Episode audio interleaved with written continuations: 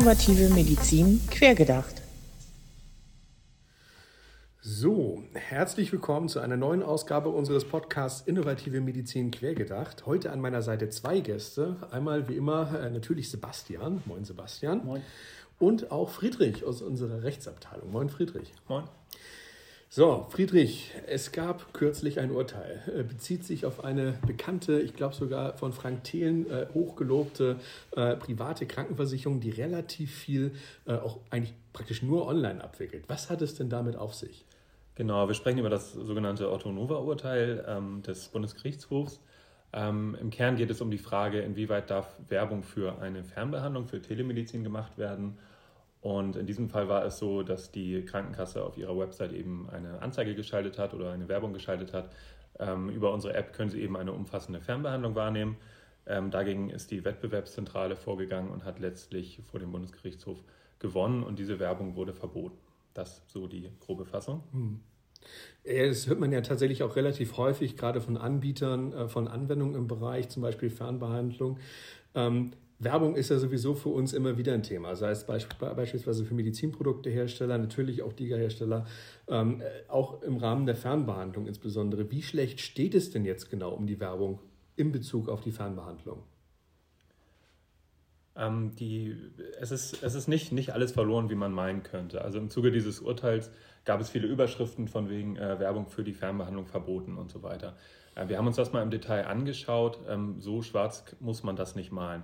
Es gibt zwar eine, eine Regelung, die sagt, ähm, die Werbung ist, äh, für die Fernbehandlung ist verboten, wenn die ähm, Behandlung nach den allgemein anerkannten fachlichen Standards eben nicht als Fernbehandlung durchgeführt werden darf. Äh, das heißt, da muss man schon genau schauen, ist das, ist das im Einzelfall der Fall. wenn eine Behandlung aber entsprechend durchgeführt werden darf, dann ist auch eine Werbung für die Fernbehandlung erlaubt.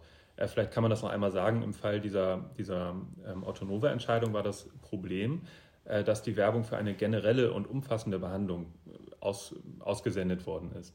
Das heißt, die haben gar nicht unterschieden, die haben halt gesagt, ähm, äh, sozusagen ein, ein, genereller Behandlungsansatz über die Ferne wird hier beworben. Und da hat das Gericht gesagt ähm, und auch nicht feststellen können, dass dieser generelle Ansatz eben schon nach dem allgemein anerkannten fachlichen Standards äh, so über die Ferne möglich ist. Das heißt, die haben, sich sehr, die haben das sehr breit aufgestellt und de dementsprechend äh, musste diese Werbung eben wieder kassiert werden. Mhm. Ja, was kann man denn jetzt, auch an dich Sebastian, was, was kann man denn jetzt allgemein Anbietern äh, von Telemedizin entsprechend bezüglich der Werbung für ihre Dienste und Dienstleistungen raten? Also das Wichtige eigentlich immer das Motto, man muss jetzt wirklich aufpassen und wenn man pauschale Dinge abgelehnt bekommt, also die pauschale Fernbe Fernbehandlungswerbung ist schwierig, muss man mehr ins Detail gehen. Und äh, man kann hier sicherlich äh, die einzelnen Angebote etwas detailgetreuer aufarbeiten. Je nachdem, wer jetzt und wo jetzt da diese Werbung äh, stattfinden soll, kann man sicherlich gute und auch sinnvolle Werbung auch noch schalten. Man muss aber eben gucken, dass man genauso ein bisschen guckt, bin ich jetzt in diesem Rahmen der, der, der standesgemäßen Leistungserbringung, kann ich die dafür Werbung machen, muss ich vielleicht ein bisschen zurückhalten. Und jede Pauschalisierung ist, wie man sieht in diesem Urteil, etwas gefährlicher. Und deswegen äh, haben wir natürlich die Empfehlung, guckt genau hin, macht es vielleicht ein bisschen pfiffig, versucht genau diesen Punkt auch aufzugreifen, aber sich jetzt nicht mit einem riesen Abstand dazu zu nähern und sagen, ich kann jetzt gar keine Werbung mehr für Fernbehandlung machen. Ich glaube, wir finden noch gute Wege, die Fernbehandlung zu bewerben und es wird auch noch weitere Urteile geben in dem Rahmen. Und äh, das Otto-Novo-Urteil ist, ist, so ein Einstieg in diese Fragestellung. Ähm, das war so, als das Ganze aufkam, war diese ganze Werbeverbotsregelung in diesem Paragraphen 9 HWG auch noch gar nicht so richtig fertig und gelebt.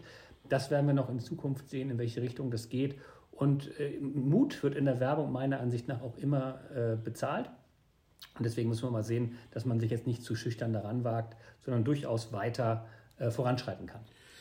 Ja, wahrscheinlich kann man ja auch sagen, ich meine, Fernbehandlung hat sich jetzt gerade im Rahmen der Corona-Pandemie erst wirklich explosionsartig weiterentwickelt. Vielleicht ist da auch das HWG einfach nicht hinterhergekommen, zeitlich. Ne?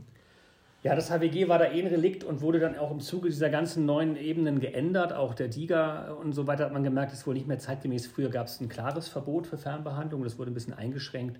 Vielleicht ist da auch noch ein bisschen Dynamik drin. Äh, ich würde die einfach auch einfordern aus der Praxis heraus. Äh, man muss seine Angebote ja auch mal darstellen können und dürfen und das wird auch so, so sein und bleiben. Ja, spannendes Thema. Falls auch wir jetzt Ihr Interesse geweckt haben, sich da weiter darüber zu informieren, wir haben dazu auch entsprechend einen Blogbeitrag äh, in unseren Blog auf www.q.digital eingestellt, äh, damit Sie auch nochmal das heute besprochene grob nachlesen können, sich informieren können. Ansonsten, wenn Sie Anbieter von Fernbehandlungsdienstleistungen sind, äh, melden Sie sich auch jederzeit gerne, wenn Sie entsprechend Probleme haben. Es ist ein relevantes Gebiet, in dem man auf jeden Fall tätig werden muss, um auch hier maßgebend die weitere Entwicklung in Deutschland zu prägen. Äh, es geht ja nicht, dass wir uns hier an der Stelle dann blockieren. Wunderbar, dann bedanke ich mich ganz herzlich, Friedrich. Äh, das erste Mal in unserem Podcast. Herzlichen Dank. Und bei dir natürlich wie immer, Sebastian. Bis zum nächsten Mal.